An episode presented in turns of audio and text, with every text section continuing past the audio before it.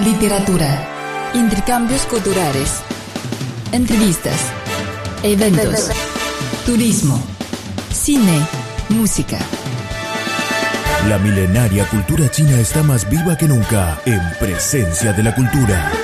Con la participación de Jimena Liu, Adelina Luojuan y Mauricio Percara. La cultura china está más presente que nunca en presencia de la cultura.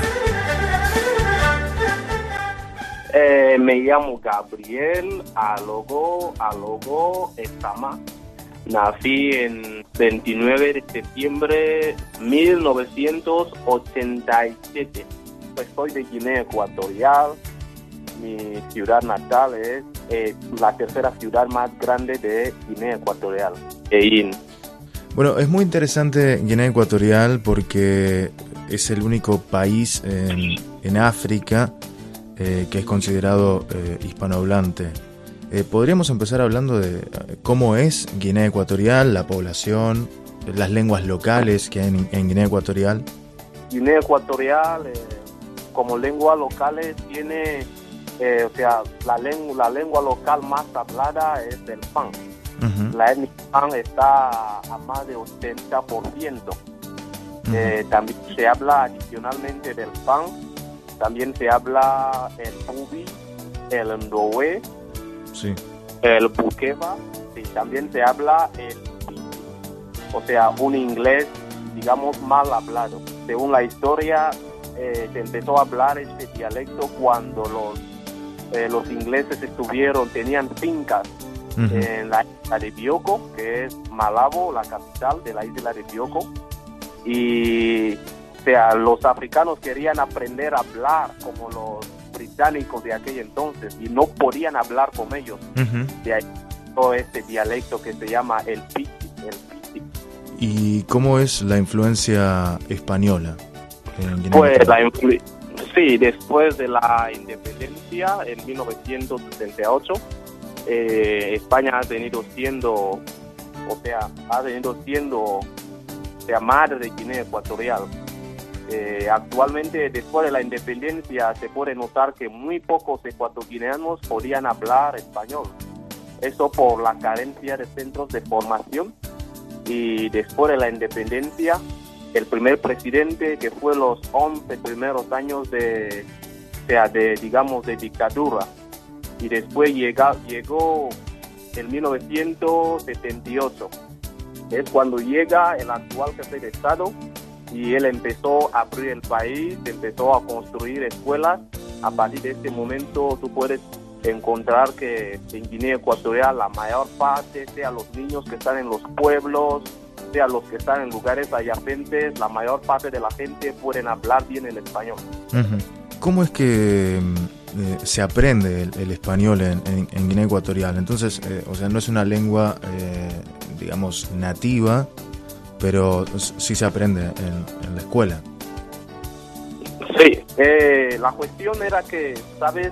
Durante, durante el periodo colonial, eh, los que vivían en las ciudades, o sea, durante el periodo colonial los que vivían en las ciudades podían hablar español perfectamente y los que estaban en los pueblos donde no habían los colonos españoles y tampoco habían centros de formación, ujú, la mayor parte de esa gente, o sea, hablaban mucho los dialectos, ujú. muy pocos podían hablar español con mucha solvencia, ¿sabes? Y actualmente, ¿cómo es la, la- la situación? Pues actualmente la situación ha cambiado notablemente con, la- con gracias a Dios y gracias a los esfuerzos que está haciendo el gobierno actual. Hay centros de formación por todos lados en los pueblos y se puede decir que aún los niños de los pueblos, los viejos de los pueblos, todo el mundo puede hablar español, la mayor parte. Eh, también encontramos cuando vamos eh, caminando por, por la calle, encontramos todos los letreros, las señales, eh, las indicaciones de tránsito también en español o en otra lengua. Sí, sí, sí, Sí. sí, todo está en español, la administración está en español, todos los letreros, todas las oficinas se trabaja en español. Y en las escuelas, ¿cómo se estudia el español? ¿Cuántos años? ¿Cuándo se comienza? ¿Cuándo se termina? Pues se comienza desde preescolar. preescolar, es, o sea, desde, digamos, los ahí que comienzan con tres años, cuatro años, cinco años. O sea, se comienza, digamos, en las guarderías. De la guardería, eh, después de preescolar, va a ser la enseñanza primaria. De la primaria, o sea, sucesivamente. Pero adicionalmente de, la escuela, aprendes español con tus padres, en casa, padres. Eh, en tu casa, con tus padres, eh, ¿hablas una lengua eh, autóctona, local o, en español? Sí, pues yo, que ya que mis padres pues ya son un poco viejos, hablo, hablo más el dialecto con ellos que el español. Y bueno, Gabriel, sos profesor de español, trabajas en Sichuan eh, enseñando español. ¿Cómo comenzó tu, eh, tu carrera como, como docente, como profesor de español? Pues, muy buena pregunta. Eh, de mi país, sabes que con, con, el descubrimiento del petróleo en los años 1998, uh sido punto de atracción para muchos extranjeros que salen de África del oeste, o sea, de todas las partes de África, para venir a buscar, eh, o sea, digamos, cómo vivir, para venir a buscar trabajo. Sí, sí. Realmente hay muchos de los que salen de África del oeste, o sea, y la mayor parte de esos países, como sabes, hablan español o inglés o portugués. Y de ahí hay muchos extranjeros en Guinea Ecuatorial. Y yo empecé enseñando español a los extranjeros que están en Guinea Ecuatorial, ya que por hablar también el francés, o sea, yo empezó a dar clases particulares, clases particulares a los extranjeros. Eh, después de ahí empecé a dar clases en un centro también. Eh, el instituto se llama eh, Santo Tomás de Aquino. Sí. Después de Santo Tomás de Aquino, pues vine aquí en China y aquí en China pasé unos, un año aprendiendo el chino para, para poder, o sea, para poder entrar en China, poder comunicarse. Y hace como unos, este es el tercer mes que estoy impartiendo clases de español en, en la escuela Miao. Eh, ¿Hace cuánto que estás en China? Sí, llevo más de dos años. Más de dos años. ¿Y tenés pensado eh, permanecer más tiempo aquí en China? Pues ya veremos lo que, lo que el futuro nos trae. Si las cosas estaremos aquí, pero si no, iríamos a contribuir para el desarrollo de nuestro país. ¿Y cuál es tu, tu impresión de China en este momento? Eh, en estos dos pues, años. sí, en esos dos años eh, se ha visto que China es eh, amigo de Guinea Ecuatorial. como puedes saber, como dice, como es la historia, China ha contribuido mucho al desarrollo tanto económico, cultural de Guinea Ecuatorial, o sea, ofreciendo créditos y al llegar aquí se ve que la realidad es que el chino es un hombre muy abierto, o sea, en los primeros días era muy difícil adaptarse a la cultura, a la comida, pero en los últimos días me voy adaptando ya que es un país o sea, el denominador común que puedo calificar a China es la seguridad. El factor seguridad es primordial. Puedes salir fuera, puedes entrar, no hay problema. O sea, puedo calificar a China como un país seguro y un país, eh, digamos, muy hospitalario también. O sea, son las dos características que puedo dar a China. Claro, sí, sí, sí eh, concuerdo. Eh, bueno, eh, regresando a Guinea Ecuatorial, eh, según tengo entendido, habiendo leído un poco, un poco de la historia, Guinea Ecuatorial estuvo ocupada por los portugueses antes que los españoles, ¿no? ¿no? estoy seguro si esto es así. Sí, sí, sí. ¿Quedó algún tipo de, de influencia portuguesa? ¿Hay gente que habla portugués ¿Hay algún tipo de, ciudad que aún conserve la, arquitectura portuguesa? Puedo decir que sí, que sí. Eh, nosotros tenemos una isla que se encuentra, que, es una isla de 14 kilómetros cuadrados sobre, este, en el mar. Sí. Eh, la, la historia dice que los portugueses trajeron a 50 angolanos para la extracción de la madera. Y después de explotar la madera, los portugueses les abandonaron ¿Y qué pasa? Gente empezaron a multiplicar y hoy en día es una provincia de Guinea Ecuatorial que se llama la provincia de Anobón. En portugués dicen que significa año bueno. Ajá, claro. sí. ¿Y qué pasa? La gente de esta isla, nosotros podemos observar hasta hoy en día, conservan los nombres portugueses. Ellos no llevan los nombres bantú como nosotros. Sí, la mayor parte llevan nombres portugueses. ¿Y qué pasa? Lo segundo es que el dialecto que hablan está mezclado con el portugués. O sea, es lo único que Guinea conserva de, la presencia de los portugueses. Eh, estuve viendo la historia de Guinea Ecuatorial antes de, hacerte esta entrevista. Bueno, eh, noté que hay muchas similitudes eh, con Argentina y con gran parte de América Latina. bueno, ustedes sufrieron la dictadura de, de Macías primero, luego la de Teo Obiang, no sé si está bien pronunciado. Eh, también esto eh, se ha superado y ahora y hoy por hoy eh, Guinea Ecuatorial es una, una república democrática. ¿Cómo considerás el hecho de que en Guinea Ecuatorial aún estén los, los letreros en, español? Digo, es una pregunta quizás un poco difícil, pero digo, habiendo sido Guinea Ecuatorial una colonia española y teniendo los, los propios eh, idiomas que se hablan en, eh, en, el hogar, con la familia, eh, ¿cómo consideras que aún se hable el español o se utilice el español como una lengua franca, podríamos decir? Sí, porque nosotros hasta ahora seguimos considerando de España hasta este momento. Es verdad que ya cogimos la independencia en 1968 por esto no dejar de ser que España es nuestra madre. Por eso se va la lengua española en Guinea Ecuatorial. Eh, bueno, y aprovechando que, estás en China, que ya estábamos hablando un poco de esta, esta relación con China, este, eh, este intercambio, eh, ¿cómo ves el futuro entre, entre China y Guinea Ecuatorial? Bueno, con esta relación de ganar-ganar, win-win y demás. ¿Cómo crees que va a ser el futuro de estos intercambios? Pues el futuro lo veo exitoso. Mirando a vista de pájaro, puedo decir que el futuro es éxito. O sea, el objetivo de China es África. En África no es el neocolonialismo, sino impulsar el desarrollo de los países africanos, no solo Guinea Ecuatorial. Yo sé que China seguirá contribuyendo al desarrollo de Guinea Ecuatorial y yo veo que las relaciones seguirán buenas y como de siempre, porque China ha venido mostrando su interés en querer apoyar a Guinea Ecuatorial. Y, bueno, muy, muy importante tu, eh, eh, tu labor, digamos, tu, tu, posición en este momento, trabajando en China como profesor de español, ¿no? Sí, sí, es importante, importante.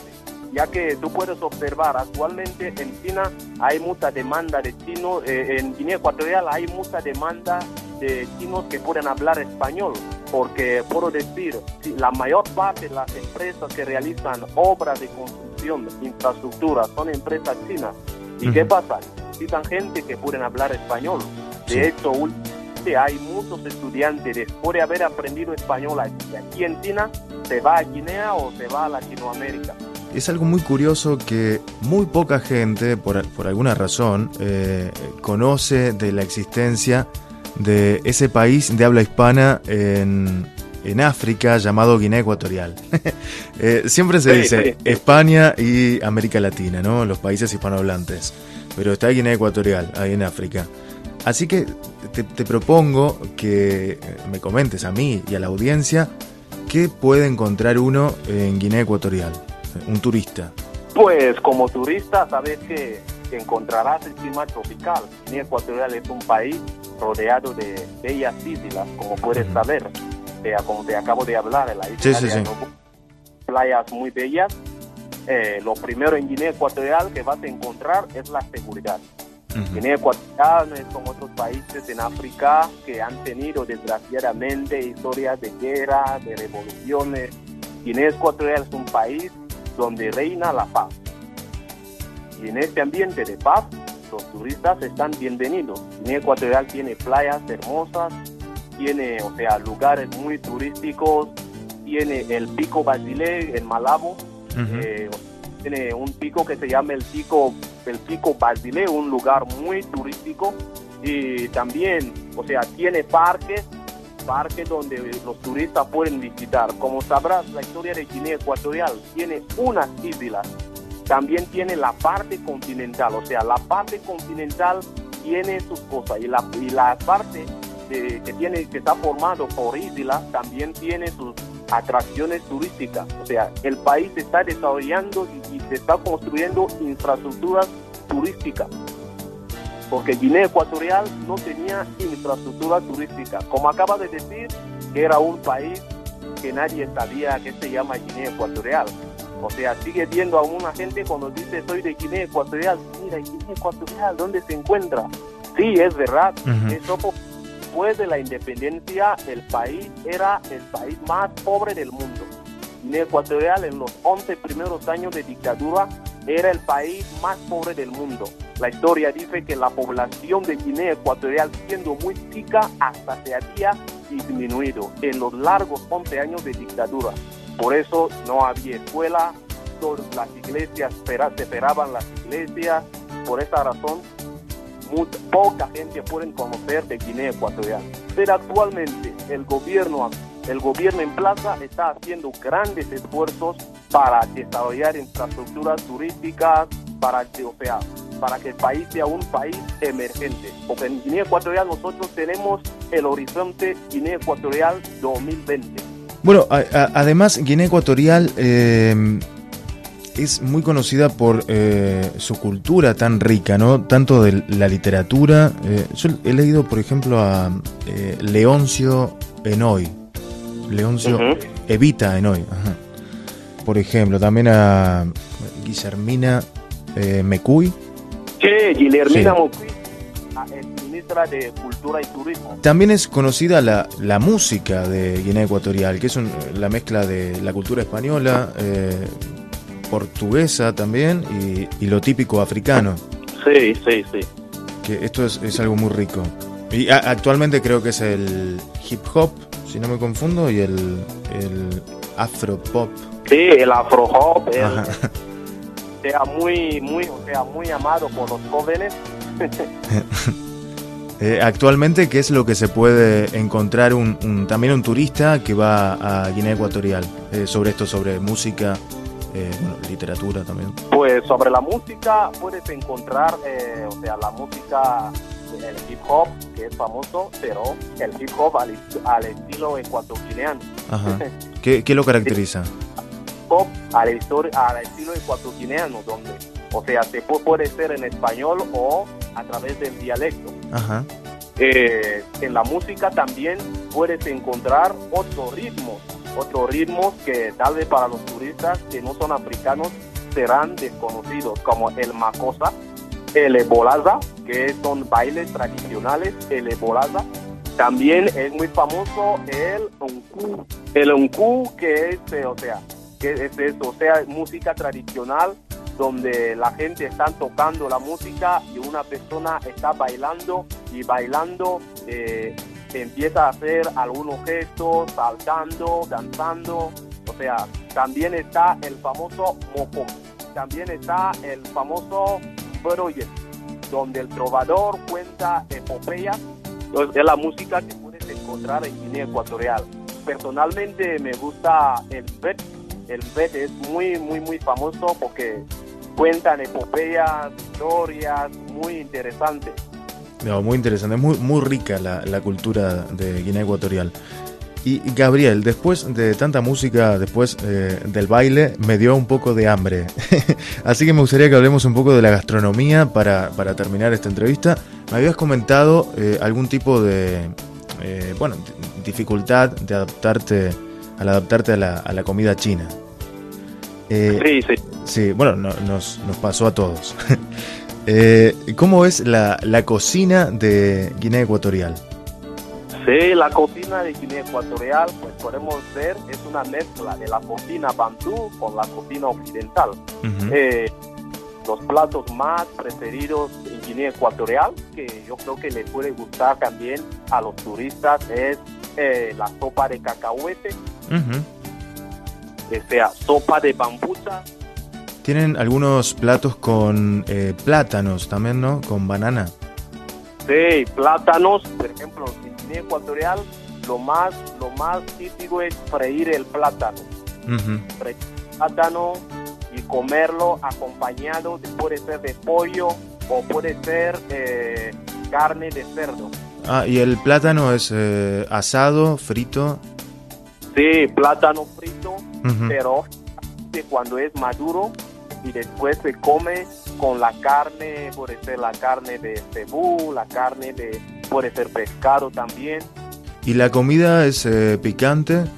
Sí, podemos ver que los, los que viven en la costa comen mucho picante y los que están en la zona, digamos, un poco alejados de las costas, o sea, poco, comen poco picante. Bueno, entonces es una gastronomía muy variada. Sí, sí, muy variada.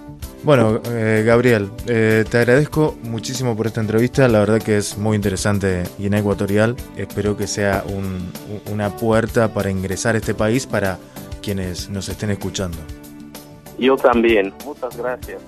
Bueno, un, un abrazo. Adiós. Un abrazo. Adiós.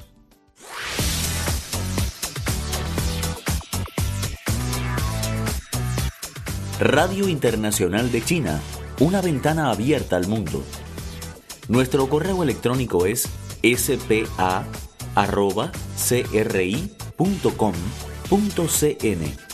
o bien puede enviarnos una carta a la siguiente dirección.